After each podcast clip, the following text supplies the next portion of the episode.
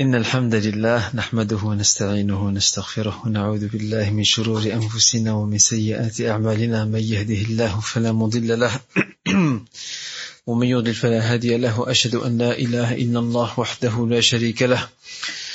وأشهد أن محمدا عبده ورسوله. يا أيها الذين آمنوا اتقوا الله حق تقاته ولا تموتن إلا وأنتم مسلمون. يا أيها الناس اتقوا ربكم الذي خلقكم من نفس واحدة وخلق منها زوجها وبث منهما رجالا كثيرا ونساء. واتقوا الله الذي تساءلون به والأرحام.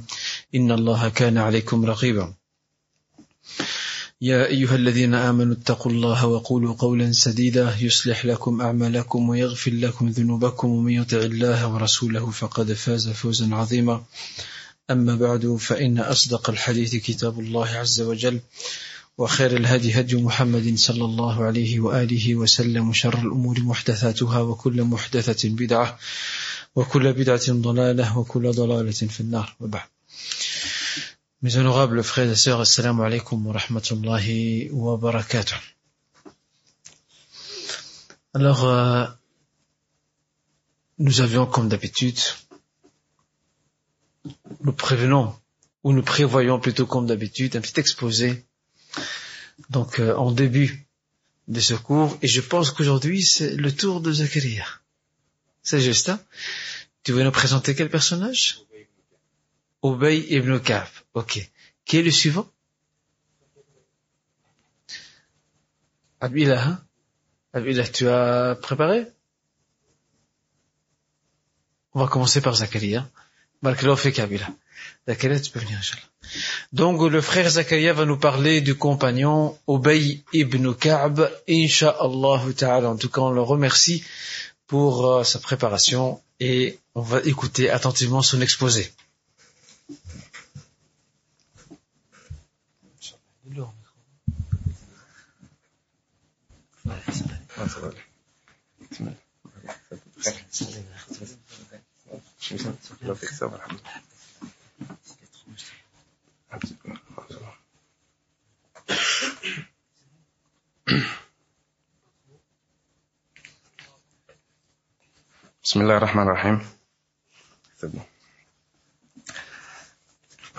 Donc, euh, le personnage de qui je vais parler aujourd'hui, Inch'Allah, c'est Ubay ibn Ka'b.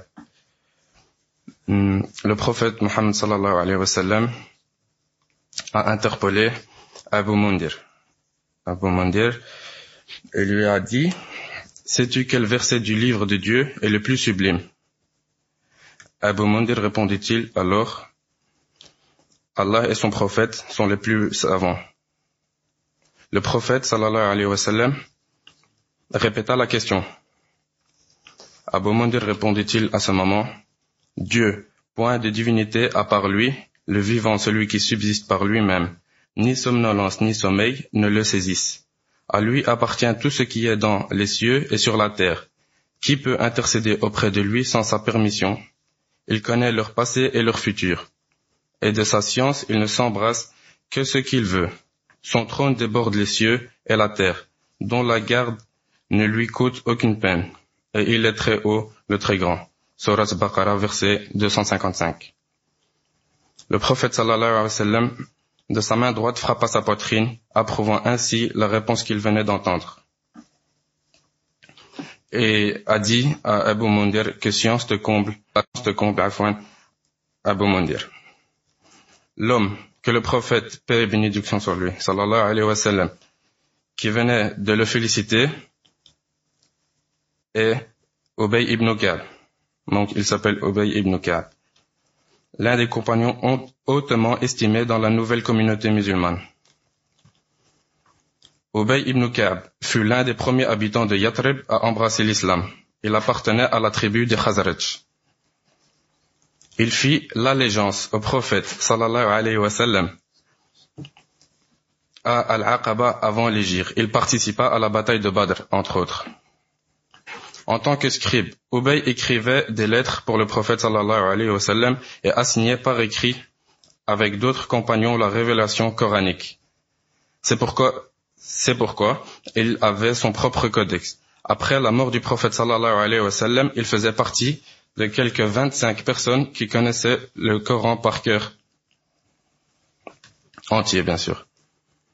Il récitait les versets avec une telle intensité et il comprenait le Coran avec une telle profondeur que le prophète sallallahu alayhi wa sallam encouragea ses compagnons à apprendre le Coran auprès de lui. Un jour, le prophète sallallahu alayhi wa sallam a interpellé Ubay ibn Kab et lui a dit, Ô oh, ibn Kab, on m'a ordonné de te montrer et de t'exposer le Coran. Ubay était plus que comblé à l'écoute de cela. C'était pour lui un grand honneur car il savait bien que le prophète sallallahu alayhi wa sallam ne recevait des ordres que par Allah subhanahu wa ta'ala. Incapable de contrôler sa joie et son enthousiasme, Ubay demanda Ô messager de Dieu, mon nom a-t-il été explicitement cité? Oui, répondit-il, le prophète sallallahu alayhi wa sallam, par ton nom et par ton ascendance, nasab en arabe, dans les plus hauts cieux. La dévotion d'Ubay ibn Ka'b pour le Coran était intransigeante. La réponse d'Ubay à un homme venu lui demander conseil donne une idée de l'importance du Coran. Ubay répondit-il à ce moment-là, fais du livre de Dieu ton guide, l'imam. Sois satisfait de ses règles et prends-le pour juge. Le Coran, legs du prophète sallallahu alayhi wa sallam, doit être appliqué. Il intercédera alors en votre faveur auprès de Dieu. Après la mort du prophète sallallahu alayhi wa sallam, Ubay resta fortement attaché à l'islam et engagé pour le Coran et la Sunna. Il était constant dans son adoration et sa dévotion, l'ibada. Il restait souvent à la mosquée après les, les dernières prières afouan, obligatoires pour adorer Dieu ou pour enseigner. Un soir, lui et d'autres musulmans invoquant Dieu dans la mosquée après la prière, les prières obligatoires. Le calife Omar se joignit à l'assemblée et demanda à chacun de réciter une invocation. Quand arrive le tour de Ubay ibn Ka'b, intimidé par la présence du calife assis près de lui, était confus. Omar lui suggéra Allahumma ighfir lana, Allahumma arhamna. Ô Dieu, pardonne-nous, ô Dieu, déverse ta, miséricorde sur nous. La piété guidait la vie simple que menait ne, il ne se laissa pas corrompre ni trompé par la vie d'ici-bas réaliste. Il était conscient que le confort et le luxe étaient éphémères et que seules les bonnes actions étaient profitables. Il mettait constamment en garde les musulmans, leur rappelait les conditions de vie des musulmans du temps du prophète sallallahu alayhi wa sallam. Leur dévouement à l'islam, à l'époque leur simplicité et leur sens de sacrifice, de nombreux musulmans venaient lui demander conseil ou simplement profiter de sa science. Un jour, Obey dit à l'un d'entre eux, le croyant a quatre caractéristiques. S'il est affligé par un malheur, il reste ferme et patient. S'il reçoit un bienfait, il est reconnaissant. S'il parle, il ne dit que la vérité, et s'il juge une affaire, il est juste. Étant donné son haut statut, on pouvait s'attendre à ce que Ubay occupe un poste responsable administratif dans le cadre de l'État musulman alors en pleine expansion. Du temps du prophète sallallahu alayhi wa sallam, Ubay avait été en effet percepteur des aumônes, zakats, l'impôt purificateur et des dons musulmans, etc. Ubay finit par demander à Omar, quel est le problème? Pourquoi ne me nommes-tu pas gouverneur? Je ne veux pas que ta religion soit corrompue, répondit Omar. Ubay, pour sa part, était toujours honnête et franc dans ses transactions avec les autorités. À part Dieu, il ne craignait personne. Il agissait comme une sorte de conscience pour les musulmans. Obey craignait pour la communauté musulmane qu'un jour un conflit sérieux n'oppose les musulmans. Ce verset du Coran le touchait profondément. La sourate Al-An'am, les bestiaux, verset 65. Il est capable, lui, de susciter contre vous, dans nos ou de dessous de vos pieds, un châtiment ou de vous confondre dans le sectarisme, et il vous fait goûter l'ardeur, les uns les autres, Regarde comment nous exposons nos versets, peut-être comprendront-ils. Il priait alors avec ferveur Dieu de le guider et de lui accorder sa clémence et son pardon. Obey mourut en l'an 29 de l'Égypte pendant le califat de Uthman. Euh, ici se termine euh, petit exposé un peu. et j'espère que vous avez appris quelque chose en plus euh, à propos d'Obey ibn Ka'b. Shukran.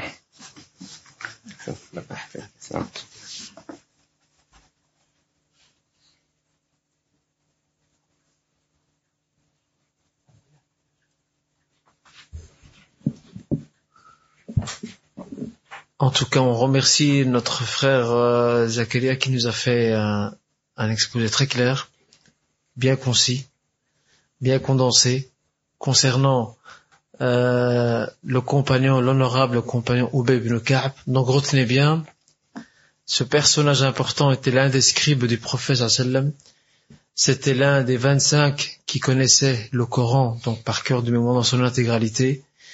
Il a participé aux grands événements de l'histoire de l'islam, entre autres la bataille fatidique de Badr. Il est médinois, donc il est, fait partie des premiers à avoir adhéré à l'islam dès l'arrivée de l'islam, donc euh, à Médine, et son rôle fut toujours le même et même resplendissant et grandissant après la mort du prophète où il a continué à rayonner par son savoir, par sa connaissance du Coran. Il a enseigné le tajwid, il a enseigné euh, tout ce qui touche au Coran euh, après sa mort. Et on a vu que le, le, le prophète lui accordait une attention particulière. Et ce n'est pas étonnant de la part du prophète d'accorder une attention particulière, c'est ce qu'il faisait avec tous ceux qui maîtrisaient le Coran tous ceux qui maîtrisaient le Coran étaient ses proches à lui. Quand je dis proche, ce n'est pas proche familial, hein, mais proche, ils avaient une proximité, un certain privilège de par ce mérite qu'ils ont. Et c'est comme ça qu'on voit que le prophète sallam appliquait à la lettre ce hadith authentique dans lequel il dit lui-même, rabbi wa Ahlul Qur'an, wa Les gens du Coran, les adeptes du Coran sont les proches d'Allah subhanahu wa ta'ala et c'est privilégié. Et donc, regardez ici, Ubay ibn Ka'b qui a vécu jusqu'à l'époque donc de Uthman et qui était quelque part euh, l'une des références euh, de l'islam et de la jurisprudence musulmane et du Coran, donc euh, durant le califat d'Abu et de Omar, et il mourut, comme l'a très bien souligné, comme l'a très bien souligné notre frère Zakaria, il mourut durant le califat de Uthman, donc radiallahu anhu arda. Barakallahu fik, Zakaria, pour ce, cet exposé très intéressant. J'espère en tout cas que vous avez pu profiter de ce qu'a dit notre frère Zakaria. Et maintenant, nous écoutons un autre honorable frère à nous, qui est le frère Abdel Ilah. Abdel Ilah, tu veux nous parler de qui? Notre frère Abdel Ilah, va nous parler de ce compagnon, un autre illustre compagnon, qui s'appelle Hassan ibn Thabit. Alors je lui cède sans plus tarder la parole. Bismillahirrahmanirrahim. Euh, avant de commencer, je voudrais savoir qui parmi vous a retenu qui était ce, pourquoi je dois j'ai été choisi pour euh, pour parler de ce compagnon. Qui était ce compagnon? Pour voir qui un peu suit le cours de Safa Castille.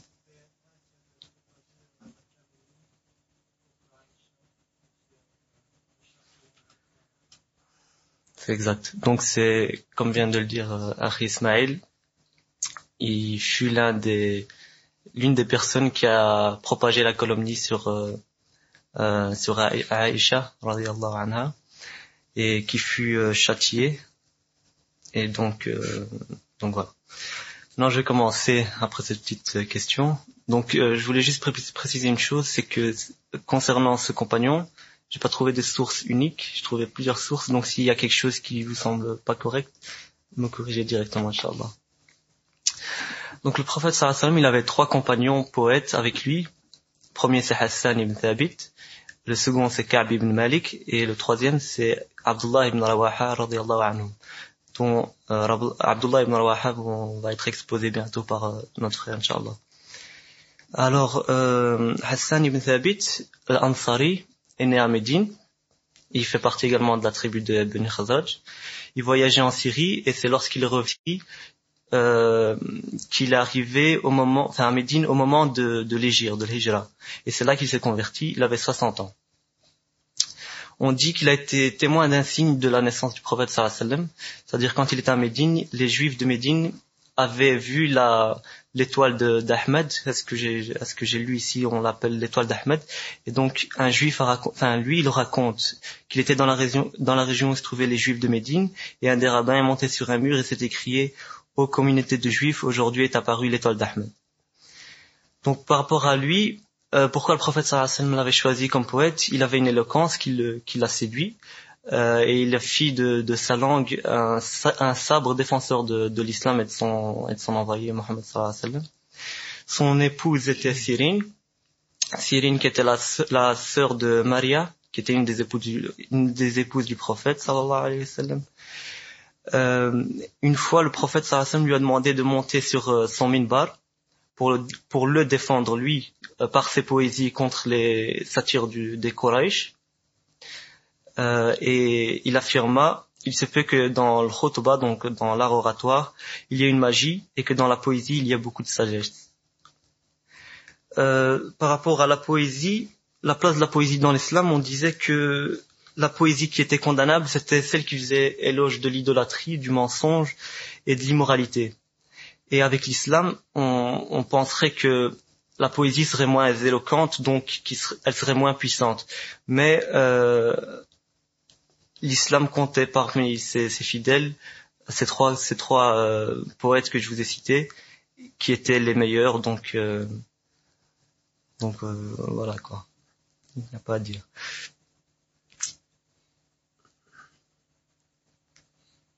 Donc voilà pour vous pour vous montrer un peu la, la, la force de ces poètes. On parle de, de, lutte de gloire qui existait chez, chez les Arabes. C'était des coutumes. C'était donc euh, deux tribus qui s'affrontaient, on va dire. Donc c'était un poète et un et un proseur, si on peut dire, euh, deux de chaque de chaque côté, et le meilleur l'emportait. La meilleure tribu l'emportait. Et là, à la neuvième année de l'Égir, donc l'année de délégation, il y a toutes les tribus de la péninsule arabique qui sont venues euh, voir le prophète sallallahu alayhi wa sallam, dont la tribu des Ben Tamim, qui a été voir le prophète et, et lui ont dit nous sommes venus te montrer les prouesses de notre tribu, permet à notre poète et à notre orateur de parler. Le prophète sallam lui, fait lui sourit et lui dit que votre orateur parle. Et là, c'était euh, ibn, ibn Hajib qui, qui parla, qui, qui vanta les, grandeurs et les exploits de sa tribu. Et quand il a terminé, le prophète sallam demanda à Thabit ibn Qais de lui répondre. Il, lui, il se leva et prononça un discours, plus beau que le discours des, des, des Thamim, tant par l'élégance des paroles que par le contenu. Et puis fut le tour de Zibriqan qui venait de la tribu des Thamim aussi, fils de Badr. Euh, il se leva et, et là il fait aussi en vers gloire de, de sa tribu. Il, il euh, voilà, il, il, il, clamait en vers les, les gloires de sa tribu. Le prophète sallam là appela, fit appel à Hassan ibn Thabit. C'est lui qui lui a répondu. Il vanta les mérites de l'islam et la, gloire du prophète sallallahu et la beauté de ses vers l'emporta sur celle de, la poésie de Ben Thamim, qui eux ont convié finalement de la supériorité du prophète sallallahu et ils ont par ces deux personnages euh, embrassé l'islam. Et quand ils sont revenus euh, dans leur tribu, ils ont converti toute leur tribu à l'islam. Au mois de Shawwal de la neuvième année de l'Égypte. Euh, on va parler aussi des guerres euh, en temps de guerre, donc l'utilité des poètes. Pourquoi on avait besoin de, gens comme euh, Hassan ibn Thabit C'était ces vers, c'était un moyen psychologique pour saper le moral de l'ennemi. Donc quand il quand il débutait ses vers, l'ennemi le, était vraiment au plus bas. Le prophète sallallahu disait faites des satires contre les Quraysh parce que c'est plus douloureux que la, la blessure d'une flèche. Et ah oui, un épisode de, qui a été rapporté par Aisha radiallahu anha, euh, qui dit que Hassan ibn Thabit avait demandé l'autorisation de s'attirer Abu Sufyan, qui était de la famille du prophète sallallahu Et l'envoyé de Dieu lui dit, comment feras-tu pour, euh, pour que ma famille ne soit pas tachée? Et il lui dit, je lui en tirerai comme on tire un cheveu de la pâte. Et Hassan, Hassan ibn Thabit euh, a dit, le point culminant de la gloire appartient au, aux descendants de Hashim et de la fille de Marzoum. Mais votre père n'était qu'un esclave. Et, euh, et à la, à la mort du prophète sallam, il fit aussi une éloge funèbre. Je vais vous la, je vous la conter. C'était, je dis, et personne ne peut me taxer d'être dans l'erreur, sauf celui dépourvu de tous ses sens. Je ne cesserai jamais de le louer. Il se peut que faire cela m'éternise au paradis, avec l'élu de mon espoir, réside en son support. Et pour atteindre ce jour, j'applique tous mes efforts. Là, je voudrais juste vous préciser que je l'ai dit en français, pour vous imaginer en arabe. Donc, euh, il, fut parmi les personnes qui ont dû recenser le, les versets du Coran, donc faire euh, faire mettre le Coran en écrit et et concernant donc sa, fin de vie, il meurt au règne de Muawiyah. Il avait vécu 120 ans, donc 60 années dans la Jahiliya et 60 années dans l'islam. Et qu'Allah soit satisfait de lui. Je termine.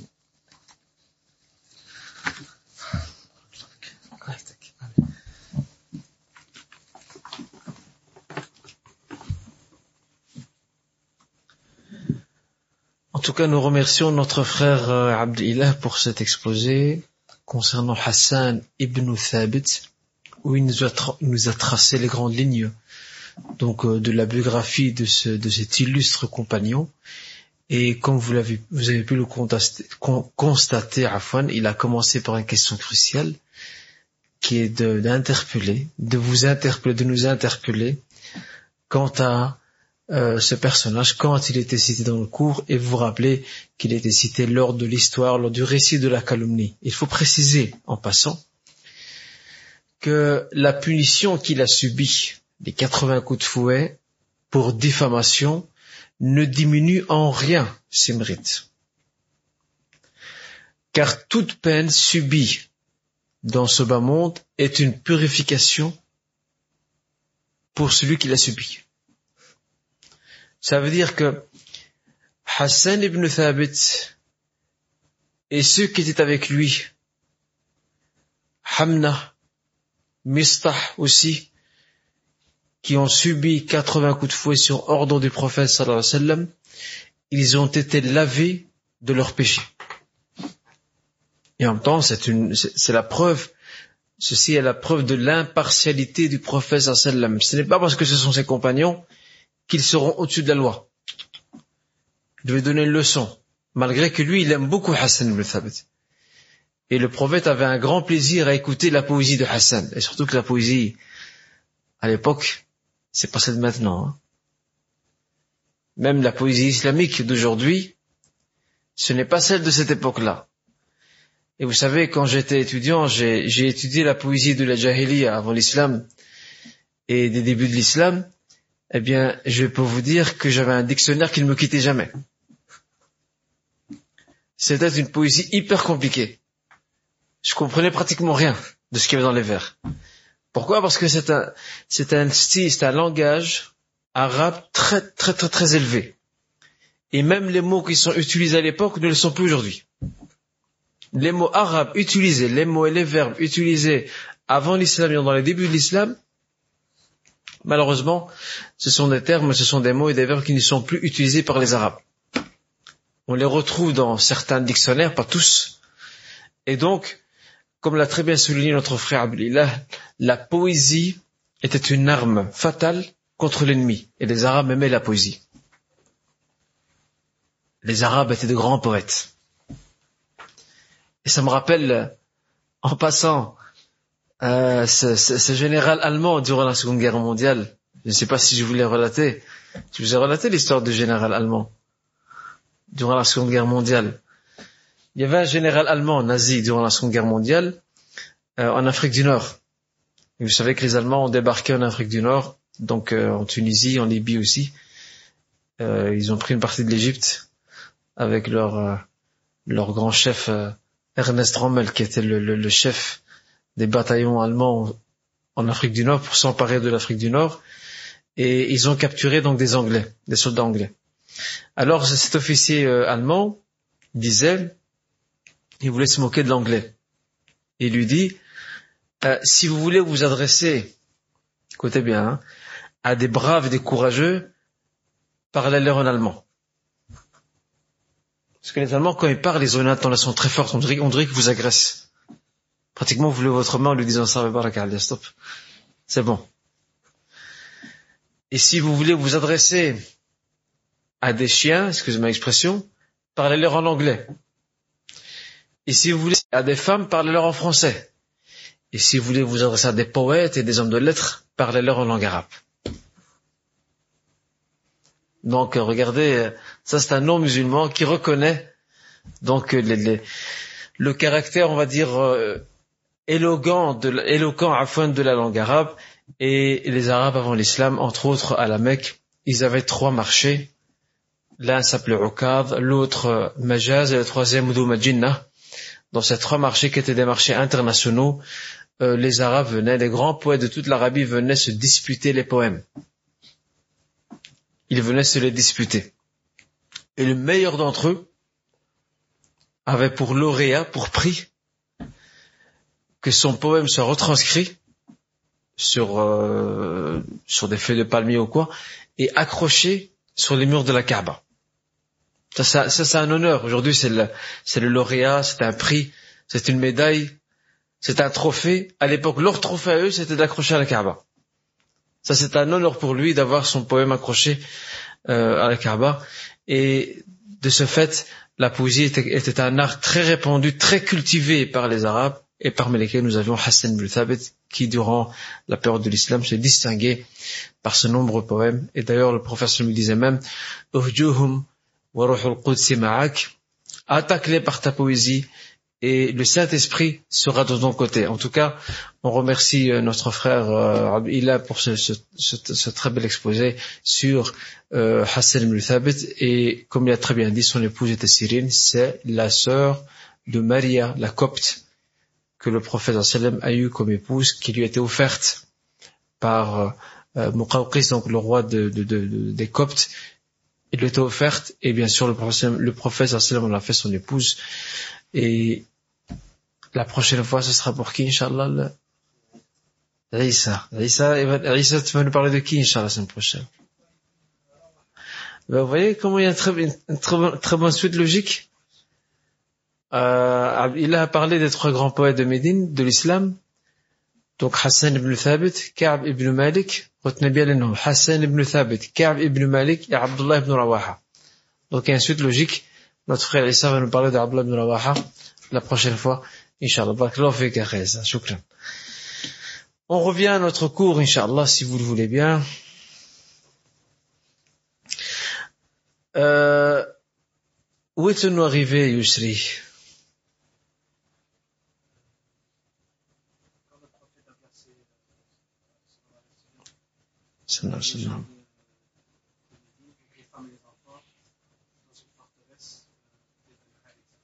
On est arrivé là? Très bien. C'est le dernier point que nous avons abordé. Quand il l'a placé, donc les, femmes et les enfants, après avoir terminé de, creuser le fossé, la ligne de démarcation, il l'a placé donc dans la forteresse de Ben Haritha, les femmes et les enfants, pour les protéger. Par la suite, on a aussi expliqué que les musulmans ont gardé les mêmes euh, recommandations que le prophète sallallahu alayhi wa sallam après sa mort. Barakallahu fik. Donc on avait expliqué l'avant passé, le premier souci du prophète sallam, et ça c'est ce qu'on appelle akhlaqiyatul harb, l'éthique de la guerre, qui n'existe plus aujourd'hui d'ailleurs. D'ailleurs, euh, aujourd'hui, on va vous dire, euh, on va vous parler de, de dommages collatéraux. On va vous dire que toutes les guerres, ou plutôt, on va, on va utiliser le terme de sale guerre, comme quoi donc la guerre ne peut pas être euh, saine et propre, ce qui est faux.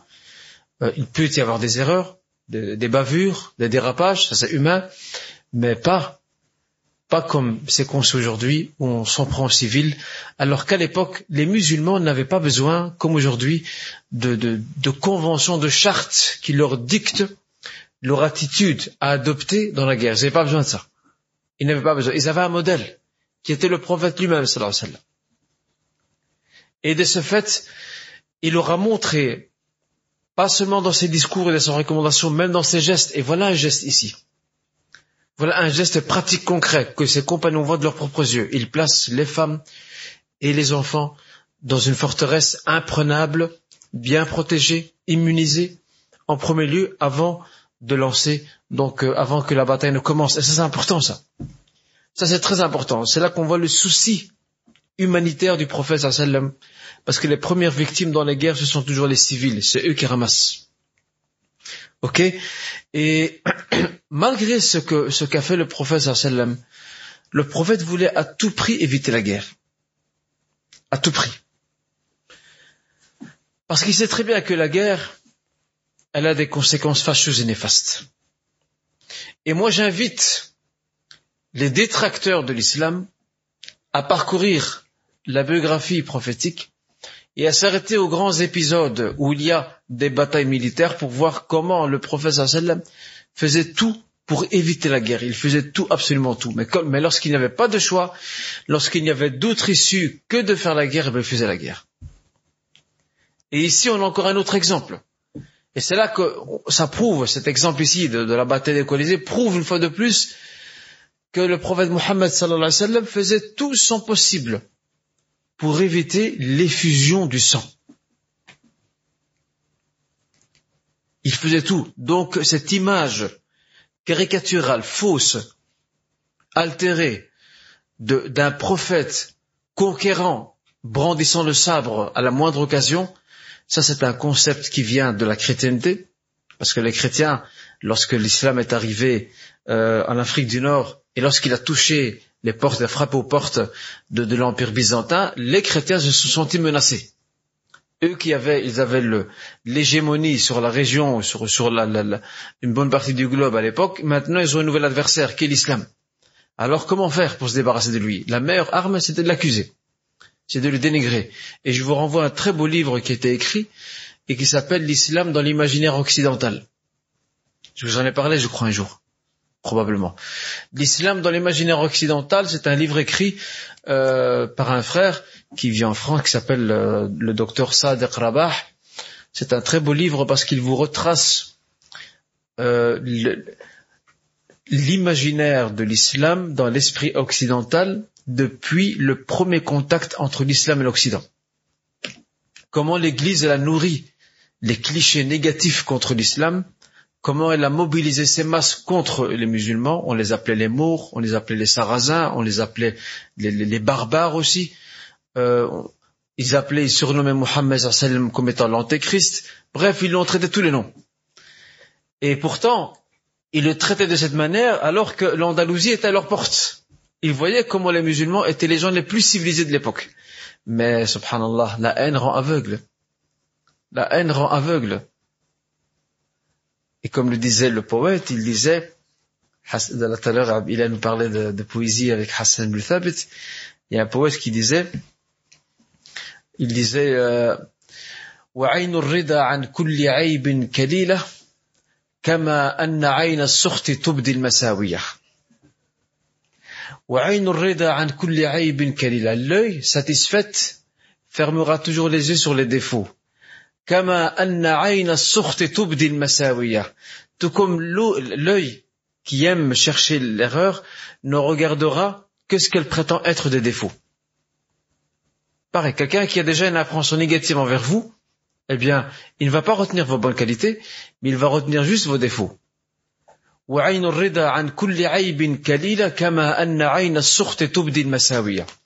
C'est tout à fait ça. Eh ben, c'est comme ça qu'il faisait. Et je vous renvoie vers ce livre, car il, retrace depuis l'époque médiévale, en passant par les siècles des Lumières, et en arrivant aujourd'hui. Comment le mental occidental a été forgé, façonné par une littérature, par une, une culture populaire où on perçoit l'islam comme une religion de sauvages, de barbares, euh, d'assoiffés de sang, etc. Alors que tous ces clichés tombent à partir du moment où l'homme occidental va aux sources, va étudier avec honnêteté et qu'il compare, à ce moment-là, il sort avec un autre résultat. Et parmi ceux qui ont fait ça, nous avons Lamartine. Pas Lamartine, hein. Pas Lamartine, Lamartine. Alphonse Lamartine. Alphonse Lamartine était l'ambassadeur de France au XIXe siècle et c'était l'ambassadeur de France euh, auprès de la porte sublime. La porte sublime, ce n'est autre que Constantinople, donc euh, Istanbul en Turquie. C'était l'ambassadeur de la France auprès de l'Empire ottoman. Et cet homme, il a appris à connaître l'islam. Il a côtoyé les musulmans parce qu'il était chez eux. Il a lu, c'était un homme lettré.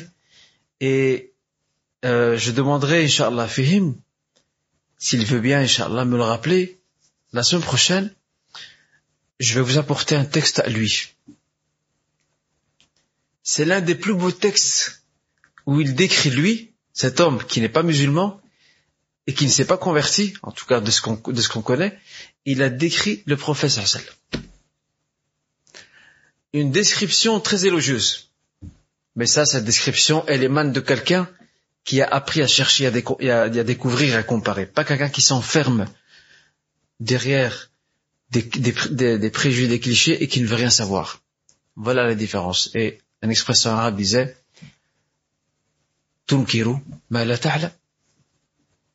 Tu rejettes ce que tu ne connais pas. C'est connu ça. Donc, pour revenir à ce qu'on disait, la bataille des. Il met en sécurité les civils, mais il fait tout pour éviter la guerre. Comment? Il prend contact avec la tribu des Ratafan. La tribu des Ratafan, qui est, qui est l'une des tribus bédouines qui a rejoint le- les rangs de Quraysh pour combattre les musulmans, il rentre en contact avec eux. Regardez ce qu'il leur propose. Il leur dit, vous vous retirez de la coalition et pendant un an, toute la production, je vous donne le tiers de la production agri- agricole pendant une année. Je vous donne, je vous offre le tiers de la production agricole de Médine. Pendant une année. Qu'est-ce que visait le prophète Il visait à disloquer le camp ennemi, à le faire éclater. Parce que si le camp ennemi éclate, bah, il risque de ne plus avoir de guerre. Pourquoi? Parce qu'ils vont disperser, ils ne sauront plus quoi faire. Et en même temps, qu'est-ce qu'a fait le prophète On voit le souci de la concertation. Il vient voir les deux grands chefs des Ansar. Saad ibn Mu'adh, qui est le chef des Haus, et Saad ibn Ubada, qui est le chef des Khazraj. Faites attention à ces deux noms-là, car nous allons désigner deux personnes pour nous faire une biographie d'eux. Saad ibn Mu'adh, le chef des Haus, et Saad ibn Ubada, le chef des Khazraj. Le prophète sallam n'agit jamais tout seul. Il n'est pas comme certains chefs qui abusent de leur pouvoir et qui veulent faire cavalier seul en disant c'est moi le chef. Le prophète, il connaît pas ça. Le prophète, sallallahu wa sallam, prépare des hommes, les hommes de demain.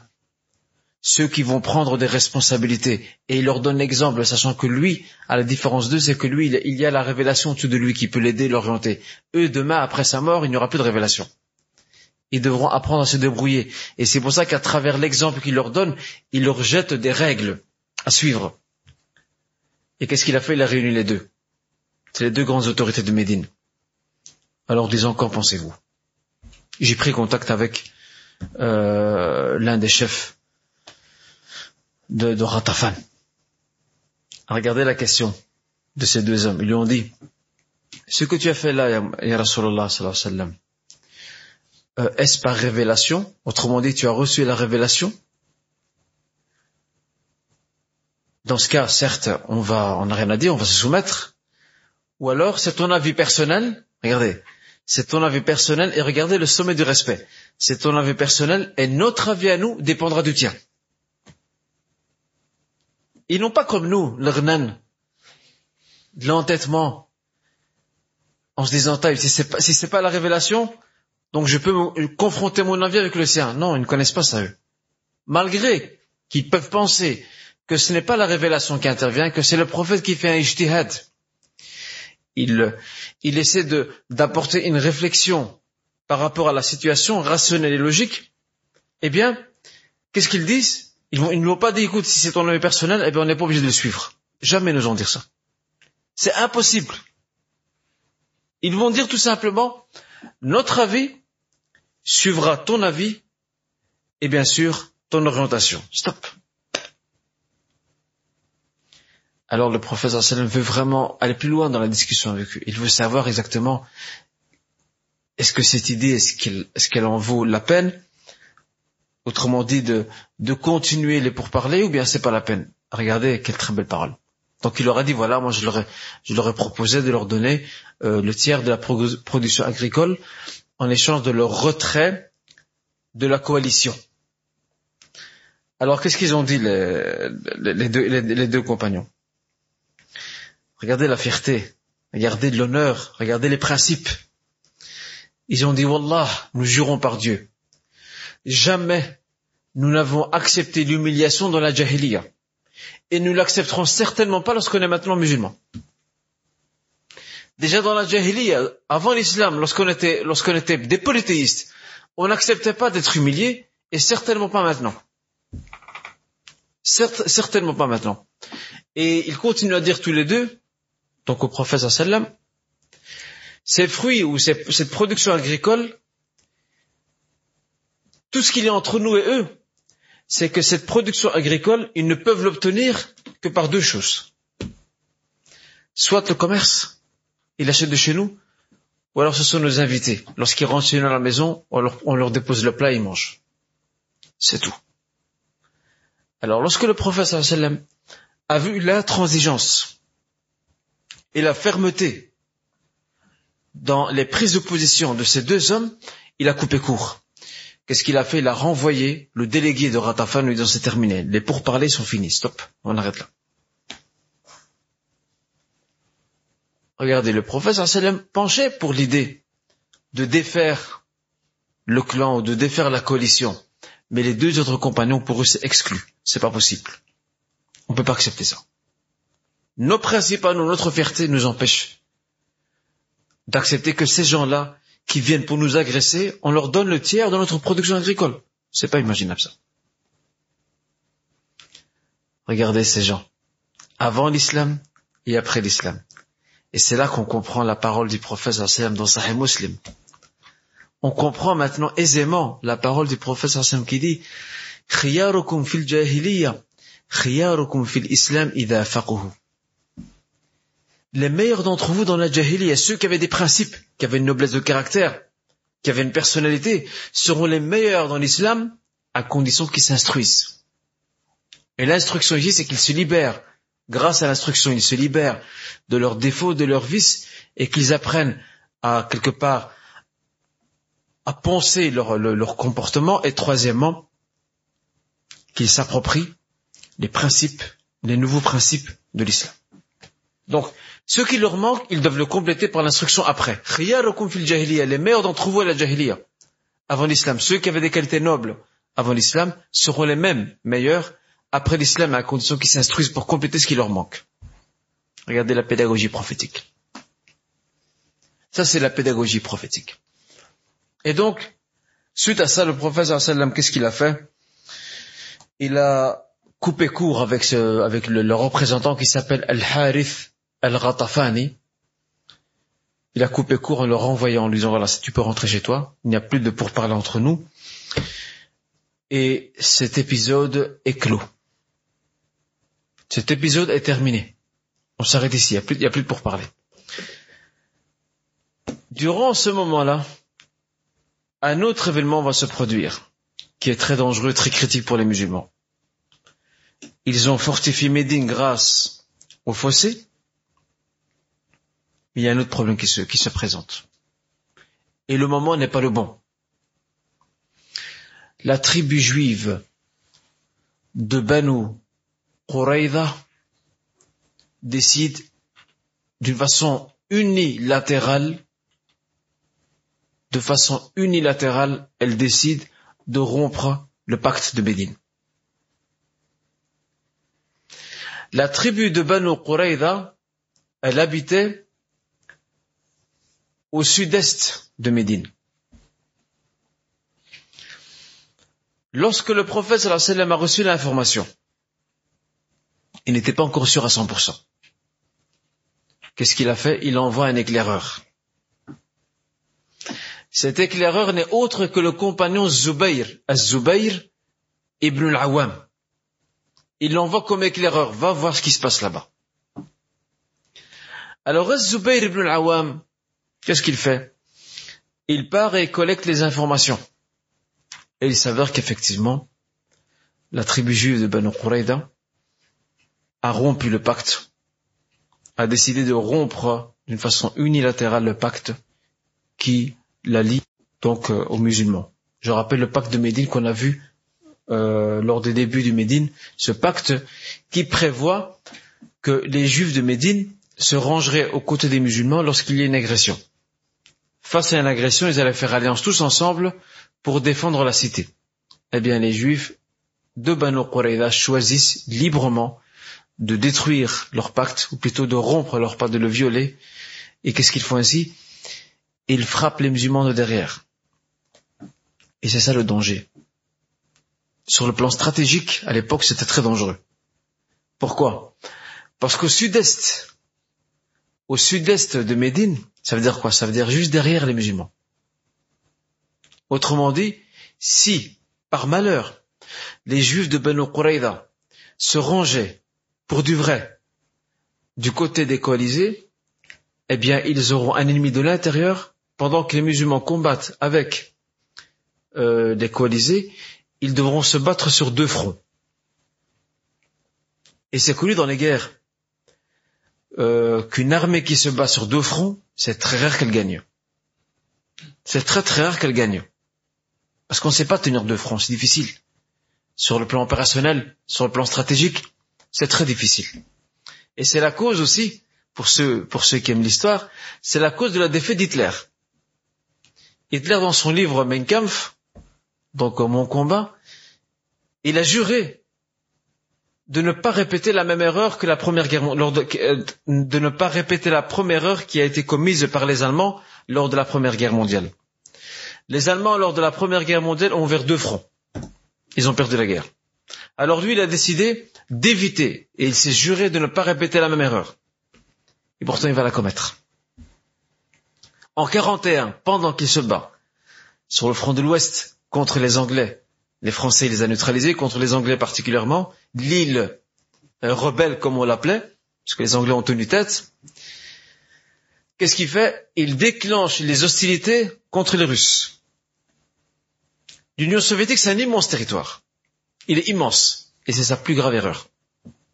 Et c'est là que c'est le début de l'escalade. Et surtout l'hiver russe, il est très rude. C'est, je ne sais pas combien de degrés en tout zéro. Les Allemands ne sont pas habitués à ça. Ils vont arriver, d'abord, ils, partaient, si vous aimez l'histoire, hein, ils partaient jusqu'au Moscou. Et c'est là que, comme par hasard, leur grand chef, c'est qui leur grand chef? Hmm? Non, Hitler. Leur, euh, leur grand chef, il dit on va pas à Moscou. Ces généraux, aux grandes dames des généraux, ils n'auraient compris. Comment ça va pas à Moscou? Si Moscou tombe, tout le reste tombe. C'est la capitale, c'est une dictature. Tout le reste tombe. Il leur a dit non, on va descendre vers le sud. On va descendre vers, euh, vers Leningrad, vers l'Ukraine, euh, et vers d'autres territoires, vers la Crimée aussi, où il y a des puits de pétrole. On va s'emparer de la richesse pétrolière du sud de la Russie. Et en fait, il a fait un mauvais calcul. En descendant, l'hiver est tombé, et c'est là que les Russes ont pu se réarmer et les ont frappés. Et depuis lors, depuis 41, alors que les Allemands étaient au sommet, c'est la chute. Alors ici, pour revenir à Syrah, une guerre sur deux fronts, c'est très dangereux. C'est très très dangereux. Alors qu'est-ce qui se passe ici? Si les musulmans combattent les coalisés, derrière les juifs de, de Banu peuvent les frapper par derrière. Et ça devient ingérable. Alors face à ça, comme je viens d'indiquer, il envoie Zubair ibn al-Awwam. Zubair ibn al-Awwam collecte les informations, il revient et regardez par quoi il répond au prophète. Il fait Fidaka abi wa ummi ya Rasulallah. Je suis prêt à sacrifier pour toi mon père et ma mère. Je les sacrifie pour toi. Regardez ce que dit le prophète. Il dit à ce moment-là, chaque prophète avait, des apôtres. Et mon apôtre à moi, c'est Zubair ibn Awam. Chaque prophète avait des apôtres. Et le mien à moi, wa hawariyi az-Zubayr. Mon apôtre à moi, c'est az-Zubayr. Suite à ça, qu'est-ce que va faire le prophète Il va envoyer deux compagnons.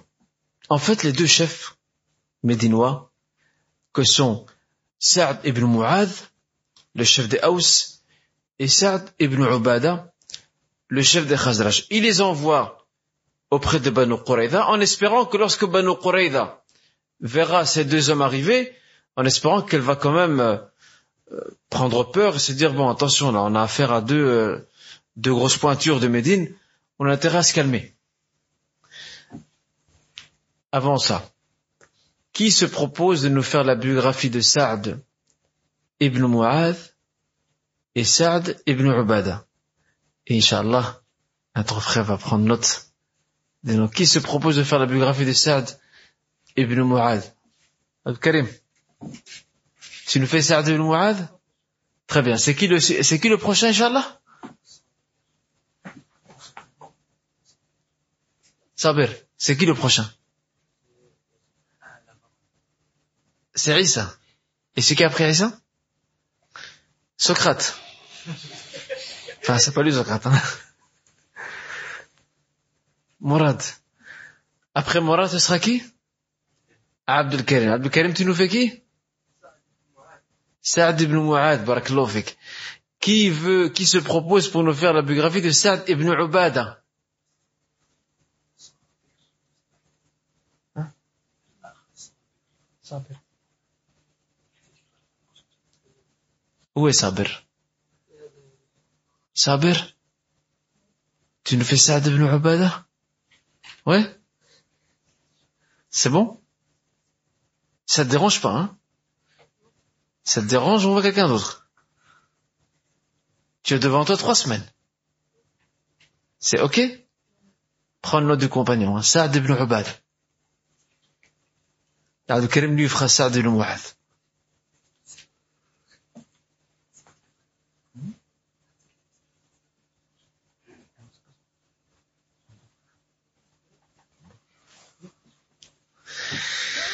Très bien, barakallahu fik, Sabir, et shukran en tout cas, Akhi Abdul Karim, et la semaine prochaine, on écoutera bien sûr Issa qui nous parlera d'Abdullah ibn Rawaha, Inch'Allah ta'ala. Donc soyez nombreux pour écouter donc euh, l'exposé de Issa quant à cette- ce noble compagnon, Inch'Allah. Alors, euh, Saad ibn Mu'ad et Saad ibn Ubad, lorsqu'ils se rendent sur place, en espérant que leur présence fera fléchir Banu Qurayza par rapport à leur décision gravissime de trahir, de violer le pacte de Médine, c'est grave. Qu'est-ce qu'ils vont remarquer tous les deux? Ils vont remarquer que le pacte a été déchiré par Banu Qurayza. À l'époque des Arabes, déchirer un pacte signifiait le violer. C'est ce que ça signifiait. Tu déchires, c'est que tu violes le pacte sauf un seul clan juif qui est resté fidèle, qui s'appelle Banu Sa'na. Banu Sa'na, c'est un clan familial juif. Il est resté fidèle et lui n'a pas violé le pacte. Au contraire, il a rejoint les musulmans pour défendre Médine à leur côté. Et le danger est ici. Parce que les musulmans avaient peur que, les, que non seulement s'en prennent à eux, par derrière, à l'arrière-garde, mais qui s'attaque aussi à la forteresse de Banu al-Haritha où il y a les, où il y a les femmes et les enfants. Ils avaient peur de ça. Et une véritable secousse a tremblé, a bougé sous les pieds des musulmans. C'est une expression ça. hein. Ils ont été déstabilisés par. Ça ça leur a fait perdre le nord. Ils ont failli perdre leur latin lorsqu'ils ont vu ça. C'est un grand problème ça. Comment on va faire? On a un ennemi en face de nous terrible, et juste derrière on a Banu Qurayza, et on a nos familles et nos enfants dans la forteresse qui ne sont plus maintenant en sécurité. Comment on va faire?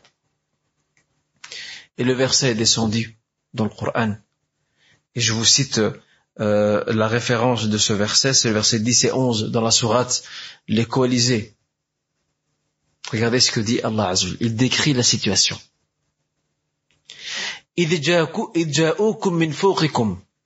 ومن أسفل منكم وإذ زاغت الأبصار وبلغت القلوب الحناجر وتظنون بالله الظنون هنالك ابتلي المؤمنون وزلزلوا زلزالا شديدا إذ جاءوكم من فوقكم Ils sont venus par au-dessus. Ça c'est ومن أسفل منكم au plus bas du territoire. Ils sont venus aussi par en bas. dans le, on va dire le terrain plat. Ça, c'est les Juifs de Banu Qurayza. Et votre regard a perdu de sa stabilité. Vous êtes perdu. En fait, il ne savent plus vous s'orienter. Vos cœurs ont atteint vos gorges. Autrement dit, les cœurs battaient très fort. Au point qu'ils étaient presque, étaient presque essoufflés il perdait presque la respiration. C'est un peu comme quelqu'un qui a de, ce qu'on appelle de l'hyperventilation. Quelqu'un qui a de l'hyperventilation, le cœur bat très très vite, et puis il perd du souffle. Il étouffe au niveau de sa gorge, au niveau de sa voix. Pareil ici. Il, paniquait. Comment on va faire? Ça, c'est pas les musulmans. Ça, c'est les hypocrites. Et vous avez une série de doutes quant à la capacité d'Allah Azzawajal de préserver les musulmans. C'est ici que les croyants ont été éprouvés. Ils ont subi une terrible secousse. Mais attention. Vous voyez cette secousse terrible qui a frappé le dessous des musulmans, qui a fait que leur cœur battait très vite. Ils étaient effrayés, ils ne savaient plus quoi faire. Ça ressemble à un orage qui passe. Car très vite, ils ont retrouvé leur équilibre. Très vite, grâce à l'éducation du prophète sallam, qui a cultivé en eux une foi qui est raffermie. Thabit. L'armée du prophète sallam, ce n'est pas une armée de soldats ramassés sur le tas. Un amassis d'hommes qui ont tous des intentions différentes, qui sont tous là, ils sont tous contents de, se battre, et dès qu'ils reçoivent un coup, ils prennent tous la fuite. Non, non, non. Ce sont des hommes solides, c'est comme des montagnes. La montagne, lorsqu'il y a un tremblement de terre, elle tremble un tout petit peu, mais après elle retrouve son équilibre, pareil. Pareil pour eux. Et ça, c'est l'éducation du prophète sallam. Le prophète sallam n'a jamais éduqué ses compagnons sur ce qu'on appelle el-hamas. L'excès de zèle. Il les a pas éduqués là-dessus. Rabbahum, il les a éduqués sur des présuppositions qui sont stables. Il les a éduqués à être forts, à être stables, à rester raffermis, à ne craindre qu'Allah subhanahu wa ta'ala, à n'avoir de confiance qu'en lui. C'est-à-dire aucune épreuve ne peut venir les bousculer ou les déstabiliser. Mais eux, ce sont des êtres humains. Et ici, dans ce verset 10-11 que je vous ai cité, Allah subhanahu wa ta'ala nous parle d'êtres humains. C'est pas des anges, c'est pas des malaïkas. Ce ne sont pas des malaïkas. Ce, ne sont pas des anges, ce sont des êtres humains. Alors il nous, décrit la réaction de ces hommes face à cet événement critique où leur côté humain l'a emporté. Mais très vite, c'est comme les périodes de turbulence lorsque vous êtes dans un avion, l'avion bouge, il bouge, mais à un moment donné, il retrouve son équilibre. Pareil. La même chose ici. Ils ont été secoués, mais après ils ont retrouvé leur sérénité, leur calme, ils ont repris force très rapidement. Une autre armée, qui est un amassis de soldats qui va dans tous les sens, face à cette situation, elle aurait été déstabilisée, les soldats auraient fui depuis longtemps. Chacun aurait dit, sauf qui peut. Bien sinon. Parce que les soldats du prophète sallam, ce sont des téméraires. Ce sont des soldats qui ne connaissent pas marche arrière. Ils savent pas ce que c'est. Et là, c'est l'exemple, pour nous aussi, de notre éducation par rapport à notre foi. Il y a des gens, machallah, parmi nous, qui prient, qui jeûnent. Il y a des sortes qui, il y a des sœurs qui portent le hijab, qui avancent dans leur foi. Le jour où ils ont une épreuve, ils lâchent tout. À cause de l'épreuve, certains arrêtent de prier, certains se retirent leur hijab. Qu'est-ce que la prière a à voir dans ton épreuve? Et qu'est-ce que l'abandon du hijab a à voir dans ton épreuve? Ça, c'est la preuve, la plus grande preuve que cette foi n'était pas un arbre aux, racines solides et profondes. Parce que quelqu'un qui a une foi dont les racines sont profondes, la moindre épreuve qui les frappe, ça ne les déstabilise pas. Ils peuvent être atteints par le chagrin, par la tristesse, par la douleur, ils peuvent souffrir, mais leur foi reste intacte. Cette étincelle, cette flambée, elle reste comme elle est, elle ne change pas. Eh ben, c'est là-dessus que le prophète a éduqué ses compagnons, sallallahu alayhi wa. Ce n'était pas un, un ramassis d'hommes. Non, non. C'était des hommes qui sont sortis d'un moule et qui ont été formés solidement pour affronter toutes les situations et ils ont appris à recevoir des coups. Ils sont aguerris à ça. Ils savent que tout leur chemin sera marqué par des épreuves. Ils vont ramasser des coups. Alors il faut résister. Il faut que la, carapace soit solide. Et ben, durant toutes ces années d'éducation que le prophète leur a donné sur et il leur a donné lui-même l'exemple, ce n'était pas que des paroles, des propos, il leur a donné l'exemple lui-même. Il a bâti en eux cette carapace solide, qui fait qu'ils peuvent recevoir des coups, tu frappes, il vient un peu en arrière parce qu'il y a le, choc du coup, mais il revient très vite devant. Pas qu'il va en arrière puis il revient plus. Il revient directement devant. Ça c'est nous ça. On nous donne un bouclier, on frappe, il jette le bouclier, alors, hop, sauf qu'il peut. Moi j'ai encore une vie à bâtir, je dois me marier, je dois, avoir, des enfants, je dois acheter une voiture, je dois travailler. Ben eux ils n'avaient pas ça. Eux quand ils allaient de l'avant, ils savaient que probablement ils n'allaient pas revenir. Déjà ça, c'était intériorisé en eux. Je pars, mais c'est pas sûr que je revienne. Nous, c'est le contraire. On part, on dit, on va essayer de revenir. On fera tout pour revenir. Ben, ça n'avait pas ça. Ça, c'est l'éducation que le prophète leur a donnée, sallam. C'était des montagnes, djibel, solides. Rien ne le faisait déstabiliser. Même s'ils pouvaient fléchir à un certain moment parce que ce sont des êtres humains. Mais très vite, ils retrouvent leur équilibre. Eh ben, on a besoin de ça aujourd'hui dans notre éducation. On a besoin de ça, de cette force qui nous aide à surmonter tous les défis du quotidien, quels que soient ces défis, aussi difficiles soient-ils. Et ça ne peut nous donner cela qu'une éducation de longue haleine, que nous pouvons puiser, que nous devons puiser à travers le Coran, à travers l'enseignement du prophète sallam. C'est comme ça qu'on construit une personnalité, qu'on se prépare déjà à l'avance, comme le prophète sallam a préparé ses compagnons à apprendre, à s'exercer, à recevoir des coups. Car au plus qu'il reçoit des coups, au plus qu'il devenait solide. C'est comme le fer. Le fer, lorsqu'il sort euh, du four et qu'il est chaud, qu'il est brûlant, il est un peu mou, mais à force de le frapper, il devient dur. Il devient très dur. Eh bien, pareil pour les musulmans. Et c'est ce que nous, on a besoin aujourd'hui. Donc, Face à cette situation dramatique que nous retrace ce verset, qui nous décrit ce qui s'est passé à ce moment-là, c'est clair qu'il y a de quoi s'inquiéter par rapport euh, à, cet état de, à cet fait. Mais alhamdulillah, les musulmans sont restés. Ils ont retrouvé leur équilibre très vite. Et en même temps, euh, le prophète, sallallahu wa a dû opter pour une nouvelle stratégie aussi, à l'intérieur de Médine.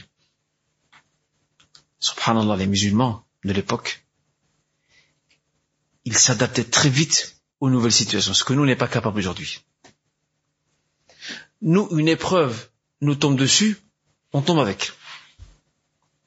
Wallah, une épreuve nous tombe dessus, on tombe avec, on se relève plus. On ne se relève plus. Eh bien, les musulmans, non. Ça, c'est notre particularité de l'éducation à Tarbiya Nabawiya, de l'éducation prophétique, c'est que le prophète sallallahu alayhi wa sallam l'aura appris même dans les moments les plus difficiles, ils doivent s'adapter. Ils doivent se réorganiser. Pour montrer à l'ennemi, on est toujours là. Et on restera là.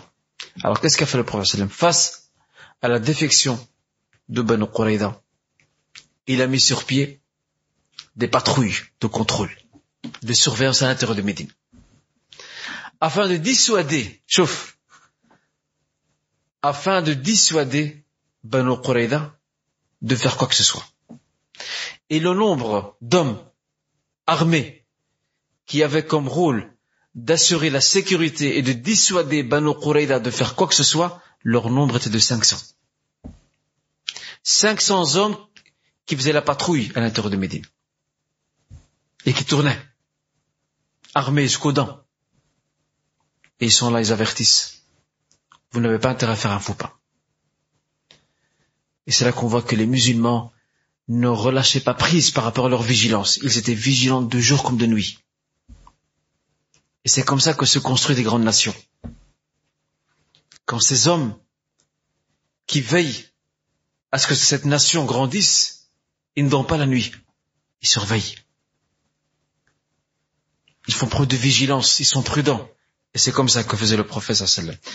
Alors, euh, ces deux patrouilles la première était dirigée par un Médinois du clan de Haus, et il s'appelle Salama ibn Aslam. Salama ibn Aslam. Salama ibn Aslam dirigeait 200 hommes. Et l'autre patrouille, qui elle était dirigée par l'ancien fils adoptif du prophète sallam, Zayd ibn Haritha, cette patrouille était constituée de 300 hommes. Et qu'est-ce qu'ils faisaient Lorsqu'ils circulaient dans Médine, ils avaient un de code. Ils avaient un code. C'était le takbir. Ils criaient Allahu Akbar, une manière d'avertir Banu Qurayza, on est là. Nous sommes vigilants, faites attention. C'était un code. Allahu Akbar, et c'est ainsi que Banu Qurayza est sur ses gardes. Et subhanallah, cette stratégie du prophète sallam, cette stratégie d'adaptation à une nouvelle situation, elle a porté ses fruits. Banu Qurayza pas, n'ont pas osé agir. Ils auraient pu le faire. Ils n'ont pas osé. Ils savaient que les résultats seraient très amers pour eux. Ils ont vu que la situation difficile n'a pas empêché les musulmans de se réorganiser et de s'adapter à la nouvelle situation en mettant sur pied cette patrouille. Quant à Quraysh, lorsqu'elle a rassemblé tous ces hommes, elle décide d'attaquer. Et lorsqu'elle attaque, elle a un problème. Elle voit le fossé. Comment franchir le fossé pour arriver aux portes de Médine et entrer? Impossible. Ils font une première vague. Ils reçoivent en échange un lot impressionnant de flèches qui leur tombent dessus. Ils sont arrosés par les archers qui sont placés sur les murs de Médine. Et derrière aussi, donc euh, derrière le fossé. Ce qui fait que les politistes n'ont jamais vraiment réussi à franchir. Chaque fois qu'ils voient les flèches arriver, il faut marcher arrière. Et de nouveau, ils reprennent. Et il faut marcher arrière. Ils reprennent. Il faut marcher arrière. Ils attaquent, ils reviennent et contre-attaquent. Sans cesse. Et ils ont encerclé Médine, car étant incapables de la pénétrer, ils ont encerclé Médine pendant une certaine période. Et ici, les historiens euh, divergent quant à la période. Certains disent 24 nuits, et ça c'est l'avis le plus fort. Certains disent 24 nuits, d'autres disent un mois, et c'est l'avis pour lequel a opté Ibn al-Qayyim, et d'autres disent 20 nuits. Mais l'avis qui paraît le plus probant, c'est le premier, 24. Pour la simple raison, c'est qu'il a ramené par Saïd ibn al-Musayyib, qui lui l'a rapporté d'une façon mursal, et le mursal, dans l'essence du hadith, c'est quand le tabi'i attribue un fait à une époque prophétique alors que lui n'était pas là. Mais les savants du hadith sont unanimes quant au fait, si on classe le mursal, le hadith mursal, je rappelle, le hadith mursal, c'est le hadith où le tabi'i attribue un fait ou un geste ou une situation au prophète ou à sa période. Alors que le tabi'i n'a jamais connu le prophète. Le tabi'i a connu le, a connu les compagnons, pas le prophète. Alors ce qu'il fait, c'est qu'il y a un narrateur qui est tombé entre lui et le prophète. Et c'est pour ça que la plupart des savants du hadith considèrent le hadith mursal comme étant un hadith daif.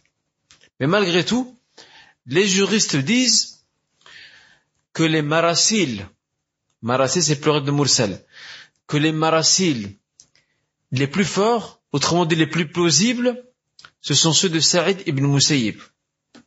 Ils disent kana la yursilu illa an Il ne rompait de la chaîne de transmission, il ne supprimait de la chaîne de transmission que des narrateurs dignes de confiance. Ce qui n'est pas le cas des marasid de Zuhri. Mohammed ibn Shihab al-Zuhri, qui elles sont très basses, très très faibles.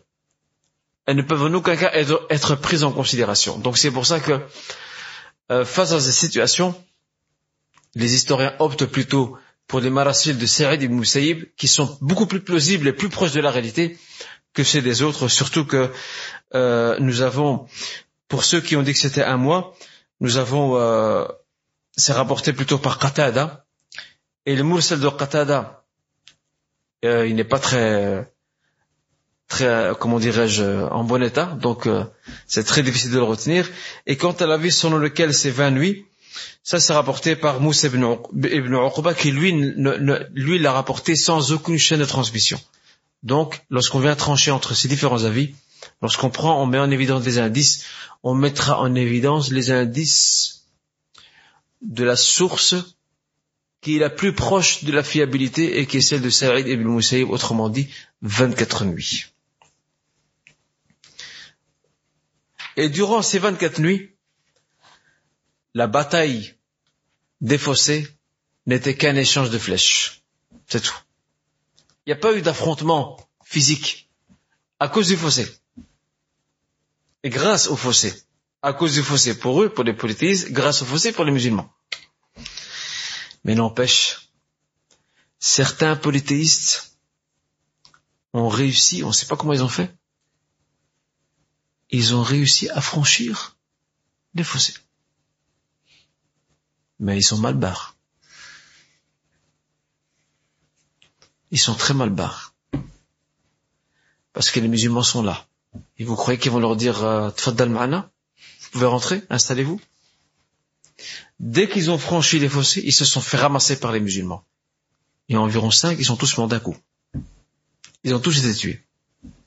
Alors quand Quraysh voit ça, que cinq ont réussi à franchir le fossé et qui se sont fait ramasser tous les cinq et qui sont maintenant terrassés, alors là, Quraysh perd espoir de recommencer une deuxième fois. Et en fait, ces sources historiques ne sont pas très fiables sur le plan des sources, mais il n'est pas impossible que ce soit produit parce que bon, ce genre de fait n'échappe pas au regard de plus de, de, de 1000 soldats qui étaient présents.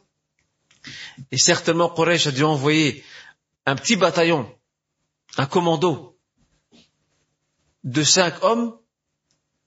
Si ces cinq hommes réussissaient ou réussissent à frayer le chemin, à pénétrer Médine, eh bien, ils ouvrent le chemin euh, aux autres. Autrement dit, ils donnent du courage à Quraysh, aux coalisés, et c'est là que Quraysh pourrait, serait capable, avec, ses alliés, d'attaquer et de forcer, de, de faire ce qu'on appelle le forcing, de forcer donc le fossé et de passer de l'autre côté. Or, ce n'est pas le cas. Les cinq qui ont franchi, ils sont tous fait ramasser. Ils sont tous par terre. KO au premier round. Il n'y a même pas possibilité de, de récupérer. Premier round, directement. Alors vous imaginez, vous qui êtes un général ou un chef, vous voyez de loin cinq de votre commando qui tombent à terre, ils sont, ils sont KO, eh bien vous dites c'est pas la peine d'en faire un deuxième. C'est bon, ça sert à rien. Ben c'est ce qui s'est passé. Donc cette tentative a échoué d'une façon flagrante, mais ça n'empêche Quraysh et ses alliés ont continué durant toutes ces nuits et tous ces jours, ils ont continué à multiplier les attaques et ce qui est surprenant, c'est que les musulmans étaient infatigables. Infatigables. Le nombre d'attaques que Quraysh a fait, d'attaques incessantes, et les musulmans sont là. Ils sont sur le pied de guerre. Il n'est pas possible de franchir la ligne de démarcation que représente ce fossé. Et regardez, c'est l'une des guerres où il y a eu le moins de victimes. Chez les musulmans, il n'y a eu que huit morts. C'est tout. Huit morts chez les musulmans et quatre morts chez les mouchriquines. C'est tout. C'est très peu. Huit morts chez les musulmans et quatre chez les mouchriquines. Et la raison, elle est connue. Parce qu'il n'y a pas eu d'affrontement physique. S'il y avait un affrontement physique entre l'armée musulmane et l'armée polythéiste à travers sa large coalition, il y aurait beaucoup plus de victimes dans les deux camps. Eh bien non. C'est un tir de flèche, il y a eu des blessés, beaucoup, mais pas de morts. Sauf huit à Médine et quatre chez les polythéistes. Mais, mes honorables frères et sœurs, je dois vous dire sincèrement que l'islam, lors de la bataille des coalisés, les musulmans ont subi un drame. Malgré qu'ils avaient le dessus, ils avaient tous les atouts de leur côté. Subhanallah. Si vous savez seulement ce qui s'est passé. Ils vont perdre l'un de leurs plus grands chefs, les musulmans. L'un de leurs plus grands piliers. L'un des hommes les plus courageux. Saad ibn Mu'adh. Il va tomber. Et Saad ibn Mu'adh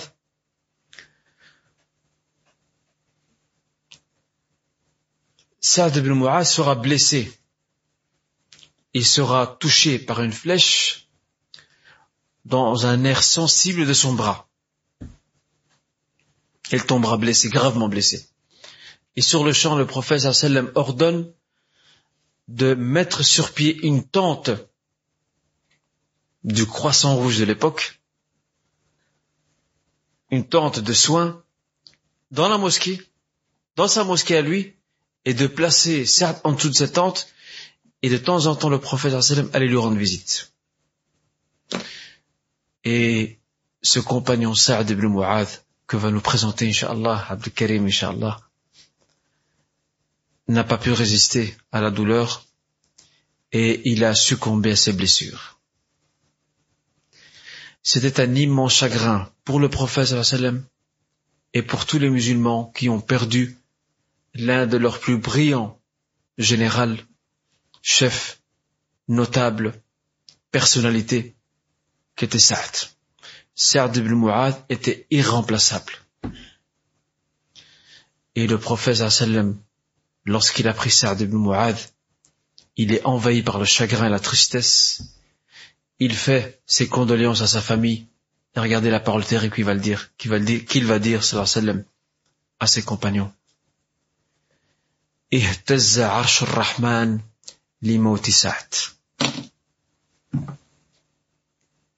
Le trône du Clément a tremblé face à la mort de Sa'd.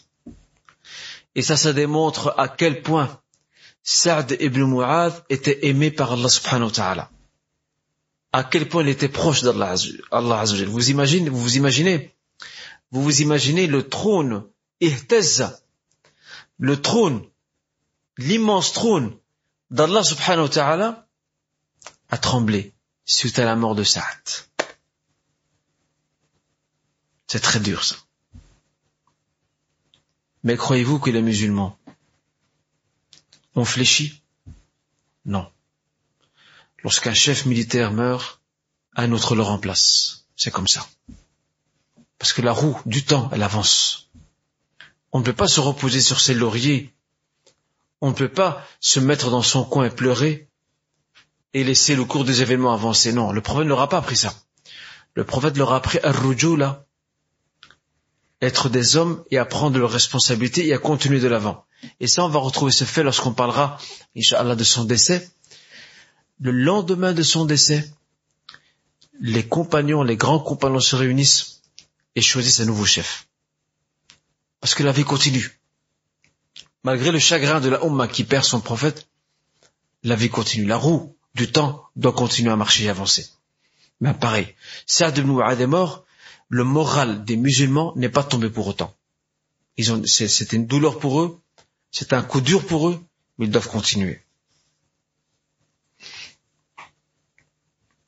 Inch'Allah, on découvrira, euh, ce que nous expliquera notre frère euh, Abdul Karim quant à cet honorable compagnon et illustre compagnon Saad ibn Mu'ad, Inch'Allah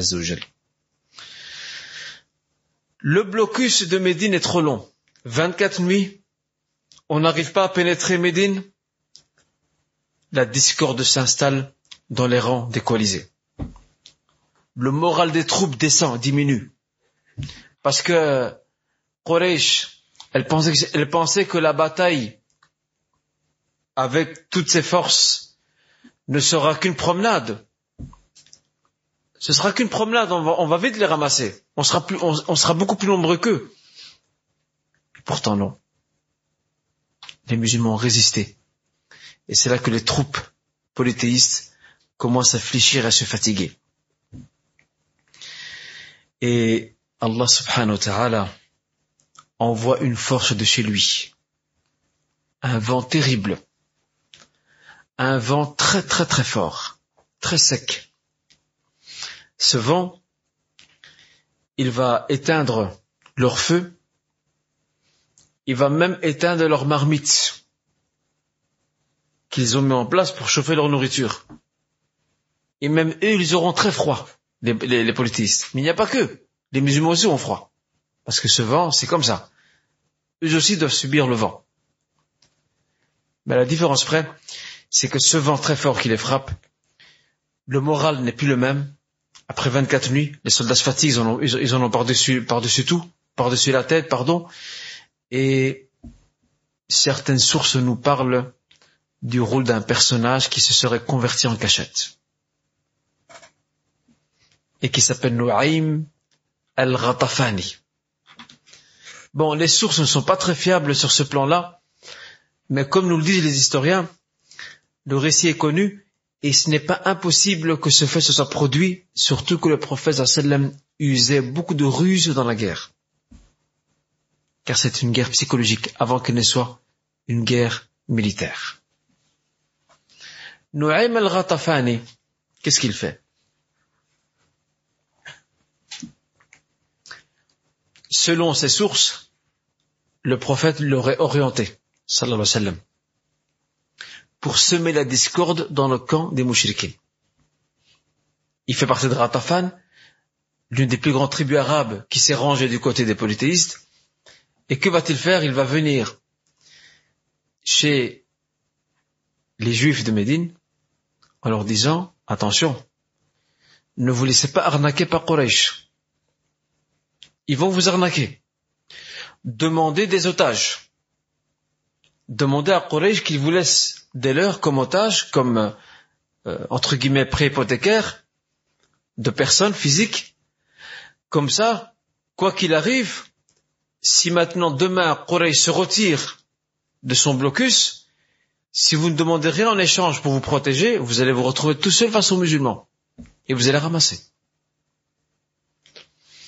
En même temps, Nu'aym al-Ghatafani se rend chez Quraysh en leur disant, Quraysh, faites gaffe. Faites attention. Les juifs de Banu Qurayda sont en train de vous mijoter quelque chose.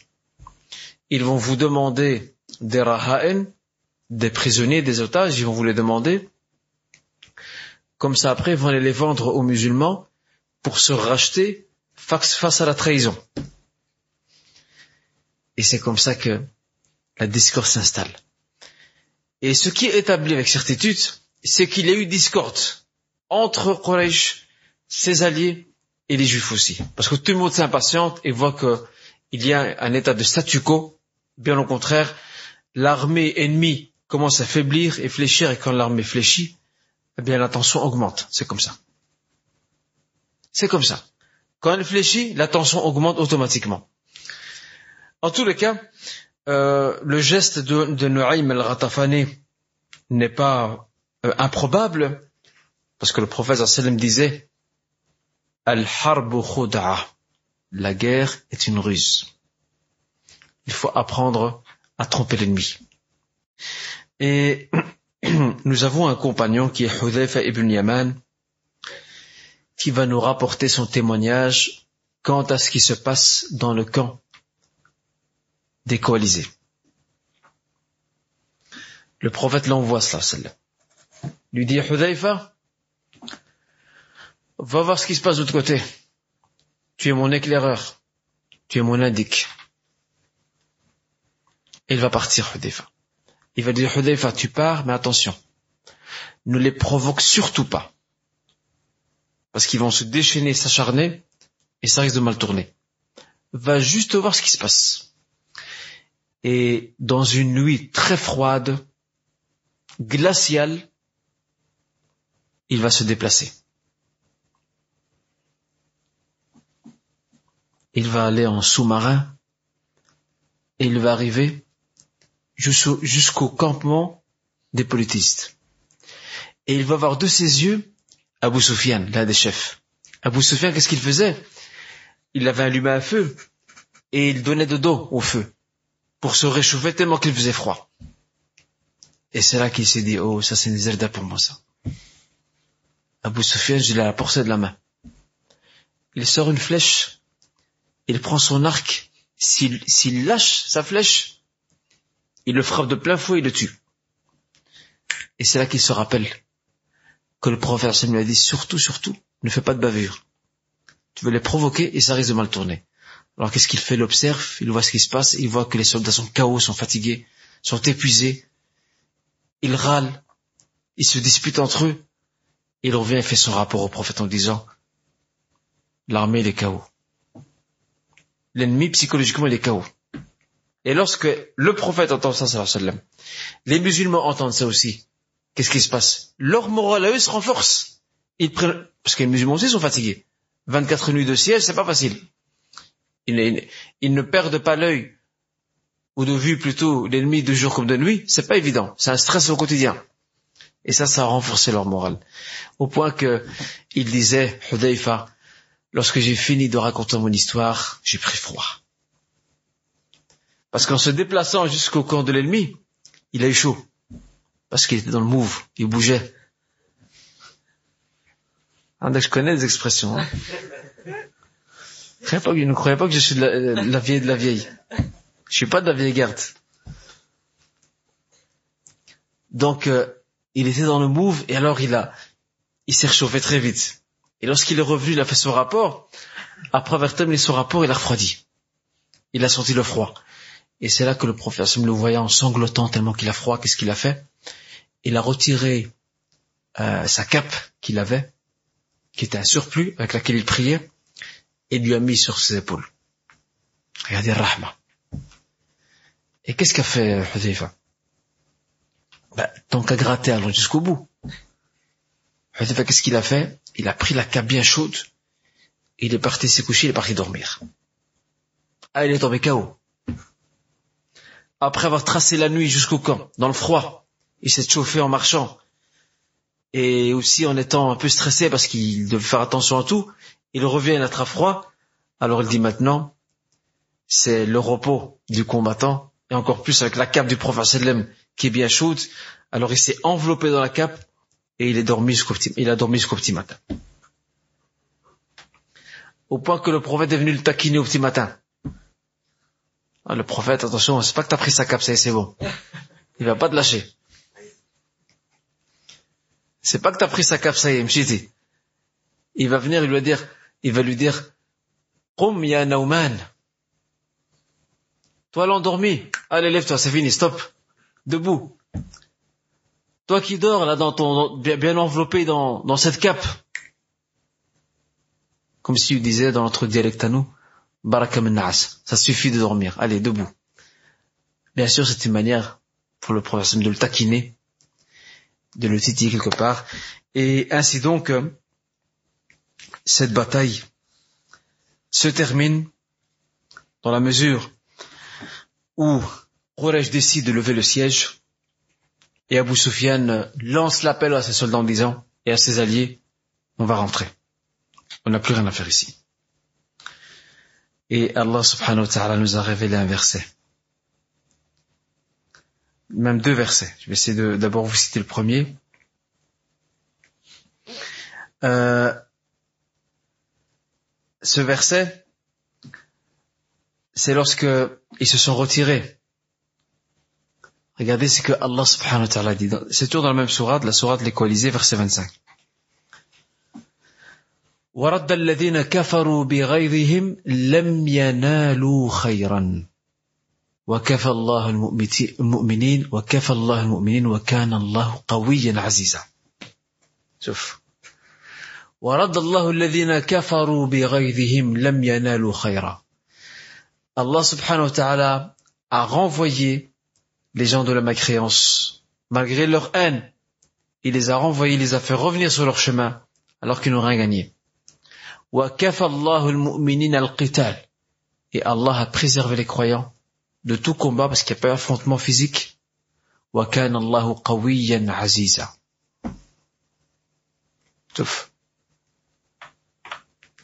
Et dans l'autre verset que je vous disais,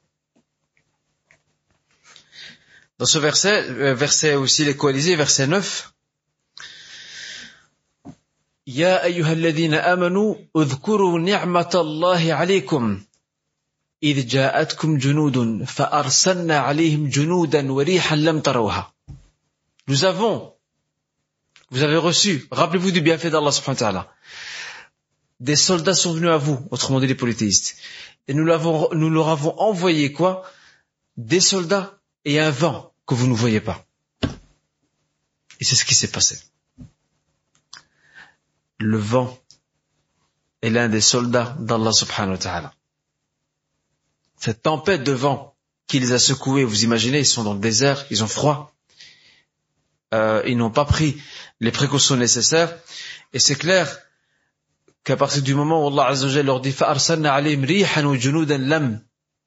nous avons envoyé un vent et des soldats que vous ne voyez pas, il est clair que les musulmans voient un vent qui est violent, qui est rude, frapper l'ennemi et les toucher eux aussi un peu. Mais l'avantage c'est que eux, ils sont à l'intérieur de la ville. Les autres sont sur une plaine.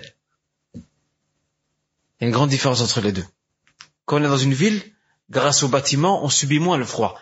Quand vous êtes dans une plaine, le froid est plus rude, le vent est plus rude. Pourquoi? Parce qu'il n'y a rien. Il n'y a rien, il n'y a pas d'édifice qui retienne la vitesse et la force et l'impact donc du vent.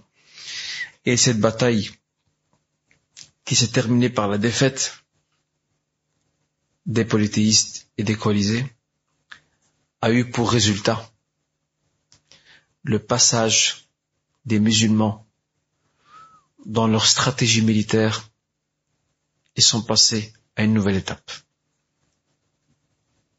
Cette bataille a changé toute la donne sur le plan militaire. Toute la donne. À partir de maintenant, les musulmans passent de la défensive à l'offensive. À partir de ça. Et d'ailleurs, le prophète le dira lui-même. Il va l'illustrer par son propos, il, il, dira, Al-ana narzuhum wa wa nasiru ilayhim. À partir de maintenant, c'est nous qui les attaquerons et eux ne pourront plus nous attaquer et nous irons vers eux. Et depuis lors, tout ce qui va venir après et qu'on verra plus tard, Inch'Allah, c'est les musulmans qui prendront les devants et plus jamais les Mécois ou les politistes au sens large du terme n'oseront attaquer donc les musulmans. C'est ici que s'arrête ce cours. La semaine prochaine, Inch'Allah, elle n'est pas juste la montre, hein. elle est trompeuse. C'est un, piège, du jardin des jeunes, comme nous a dit euh, Mourad. Au cours prochain, Inch'Allah, nous allons voir, euh, nous allons tirer quelques leçons de ces faits, et nous allons nous arrêter un instant, comme je vous l'avais promis. On va changer de cap. On va revenir à Médine, et on va voir comment les musulmans vivaient à l'intérieur de Médine, comment le prophète sallam a organisé Médine de l'intérieur. Pour que vous voyez que la biographie du prophète n'était pas marquée que par des guerres. Il y avait des moments de calme, d'accalmie, d'organisation interne. On va faire un voyage dans le temps. Afwan, on va faire un voyage dans le temps. On va se retrouver dans les quartiers de Médine, à la mosquée prophétique, on va voir comment la vie sociale, la vie était organisée à l'époque, Inch'Allah.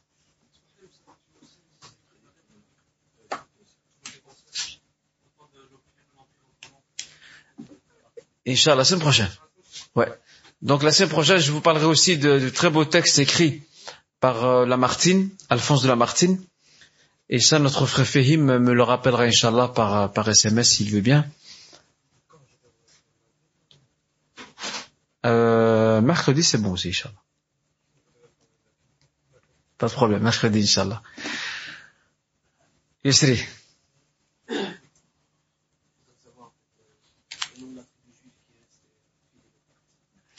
Banu Sa'na. Banu Sa'na.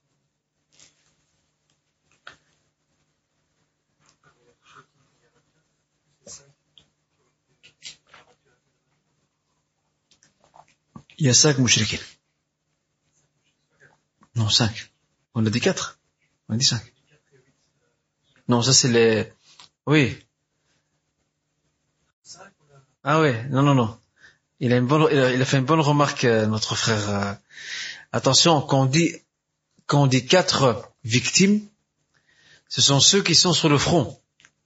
Sinon, c'est vrai que si on additionne le nombre de victimes des polythéistes, il y en a cinq qui sont déjà morts parce qu'ils ont été frappés par, euh, par les soldats musulmans et quatre qui, eux, sont morts sur le front. Quand je dis sur le front, c'est-à-dire qu'ils sont dans les rangs des soldats et qui ont été frappés par des flèches euh, lorsqu'il y avait proximité, lorsqu'ils approchaient le fossé, ils étaient repoussés par ce jet de flèches. Avec l'orphique.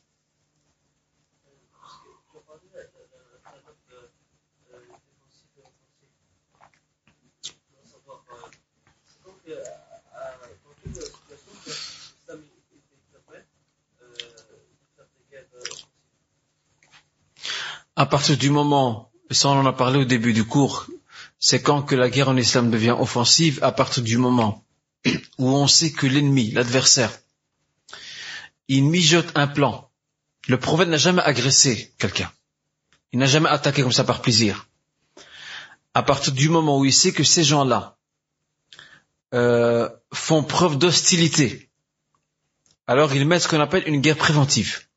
Il les attaque avant que eux ne nous attaquent. Primo.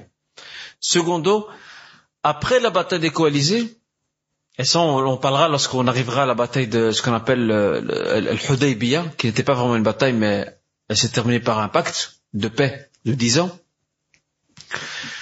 Il faut savoir que les politistes en Arabie n'ont pas tous réagi de la même manière. Le consensus que les Mécois avaient bâti avec le reste des tribus arabes ou la grande partie des tribus arabes, il va s'écrouler et, éclater en mille morceaux. Ce qui fait que certaines tribus arabes polythéistes vont préférer la paix avec les musulmans, vont dire voilà, on restera pacifiste avec vous, du moins on restera neutre, et d'autres ne vont pas cacher leur intention de saisir la moindre opportunité pour frapper l'islam. Et c'est pour ça qu'à partir de maintenant, les musulmans sont plus sur la défense, ils se font attaquer. Maintenant, c'est eux qui attaquent. Mais attention, ils n'attaquent pas en tant qu'agresseurs. C'est une guerre préventive. On verra tout ça, Inch'Allah. Hmm?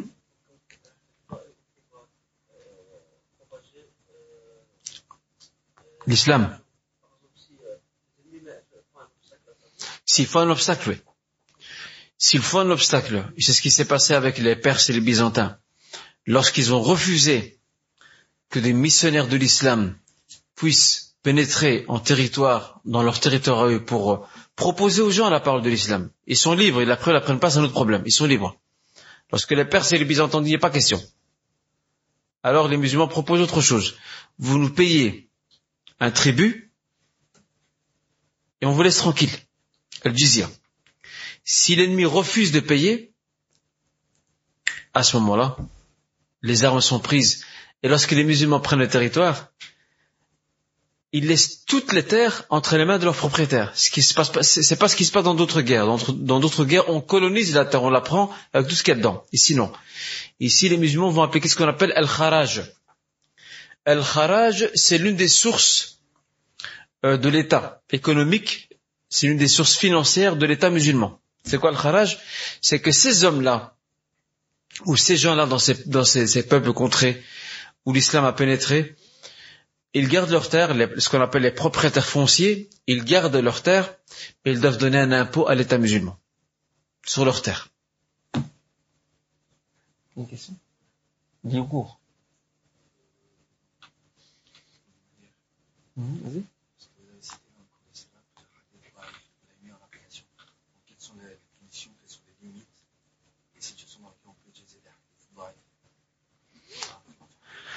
Donc, euh, j'ai fait allusion, donc la question venait par rapport au hadith da'if. Donc j'ai fait allusion au fait que souvent dans le cours j'ai fait allusion à ça, au fait qu'il y avait certains, certaines, certaines sources qui n'étaient pas fiables. Pourtant on les a quand même rapportées. Pourquoi? Euh, Les sources qui ne sont pas fiables, autrement dit les sources qui sont da'if, qui sont faibles, il y a deux domaines où on ne peut en aucun cas les relater. Al-aqid à la croyance et elle fait la jurisprudence, et même, on peut rajouter un troisième, l'éthique, ce qu'on appelle euh, fada'ilul a'mal, les bonnes œuvres. Quand ce sont des détails qui sont d'ordre historique, qui ne n'a- n'ajoute rien à la croyance, il n'y a pas derrière ces faits historiques euh, de de conséquences sur la jurisprudence, qui, qui sont des actes adoratoires. Ce sont des détails historiques sur le nombre de soldats, sur l'emplacement du territoire, et généralement ces faits euh, restent des faits historiques. Pourquoi? Parce qu'on, parce que ce sont des faits qui sont rapportés par des témoins. Même s'il n'y a pas de, a pas de chaîne de transmission, on se dit que quelque part ces faits ont une origine. Comme l'exemple de ceux qui ont essayé de franchir le fossé, c'est pas un fait, ce n'est pas un fait qui peut échapper au regard des polythéistes et aussi des musulmans. Ils sont des milliers. Ils ont dû certainement voir ces hommes qui franchissent et qui essaient de franchir donc le fossé. Ce sont dans ces cas-là, dans Syrah, ce sont dans ces cas-là bien isolés où on peut relater donc euh, des, des faits qui ne sont pas très fiables au niveau de leurs sources quand il s'agit de compléter un tableau au niveau des détails. Pas dans l'aqidah, dans la croyance, pas dans la jurisprudence et pas dans ce qu'on appelle fada el a'mal, donc les, bonnes œuvres, parce que les bonnes œuvres, ça fait partie de la aussi. C'est une manière de se rapprocher d'Allah subhanahu wa alors qu'ici, ce ne sont que des détails historiques qui nous permettent de nous imaginer les faits de l'époque et qui ne sont pas improbables en soi.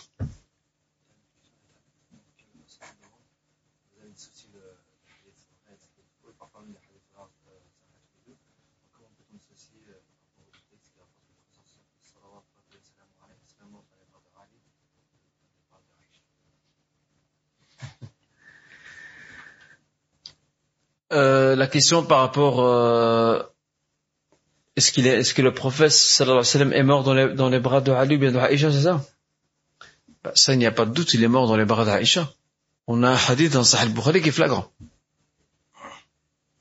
Là, il n'y a pas lieu à confronter une version par rapport à une autre. Ici, c'est flagrant. C'est on ne peut plus authentique. Ces derniers événements, ou ces derniers moments, pardon, il les a passés auprès de Aïcha, et c'est là qu'il a lâché son dernier souffle. Et on se voit, Inch'Allah, au cours prochain. Et on aura l'occasion, vers la fin, lorsqu'on parlera du décès du prophète, les, les- les derniers moments qui seront très émouvants d'ailleurs, parce qu'on va décrire ça en détail, euh, on verra comment Aïcha aura le privilège de s'occuper du prophète dans ses derniers instants. Dans ses derniers instants.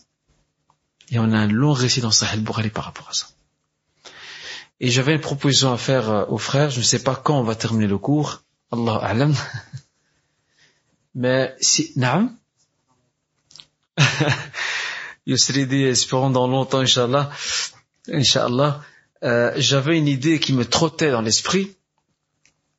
Si vous êtes intéressé, lorsqu'on termine, ce n'est qu'une idée, on verra après si elle est applicable ou non, lorsqu'on termine la biographie du prophète sallam, on pourrait peut-être aborder la biographie des quatre califes. Alors je fais un sondage, comme j'aime faire cela, qui est favorable, qui est d'avis que l'on fasse après la biographie du prophète sallam, la biographie des quatre califes, lève la main.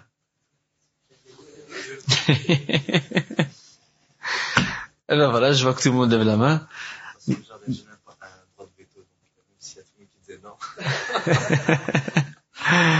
Voilà, donc probablement on fera Inch'Allah après si tout va bien, si, si euh, le, contexte y prête Inch'Allah, on fera peut-être euh, la biographie des quatre califes, Inch'Allah, parce que c'est dans la, dans la ligne et la, conti- la continuité des événements. Barakallahu et naam. Mhm. Juste une proposition aussi, c'est peut-être faire la sira, mais en qasas, qasas al-anbiya. Une autre proposition est faite, c'est de faire le récit des prophètes, Qasas al-Anbiya. Euh, on pourrait, Inch'Allah, euh, l'imaginer, mais bon, on va aller dans l'ordre des choses, parce que généralement, lorsqu'on finit la biographie du prophète, ce qui vient juste après directement, c'est euh, les quatre califes, sauf si on refait un vote plus tard et que je vois que tout le monde préfère les récits des prophètes, eh bien on passera au récit des prophètes et on laissera les quatre califes plus tard, Inch'Allah.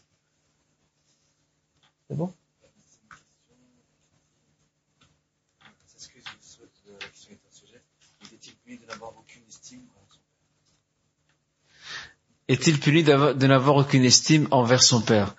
Ben ici, la, la réponse à cette question, à ce frère ou à cette sœur donc internaute, c'est de dire que le père ou les parents restent les parents, quelles que soient les erreurs qu'ils commettent envers leurs enfants, ils restent nos parents.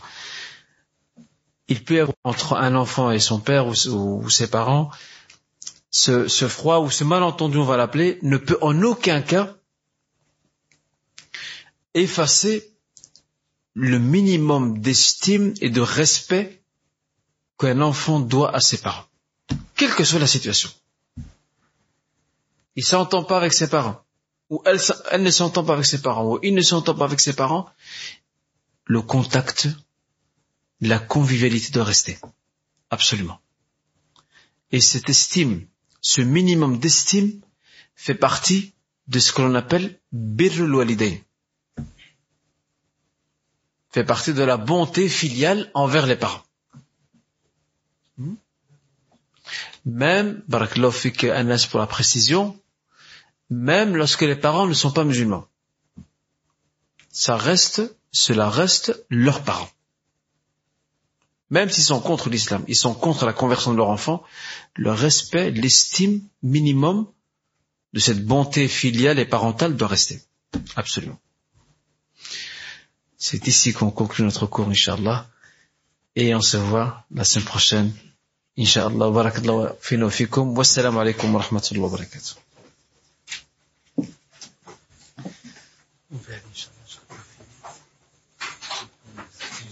Je suis en retard.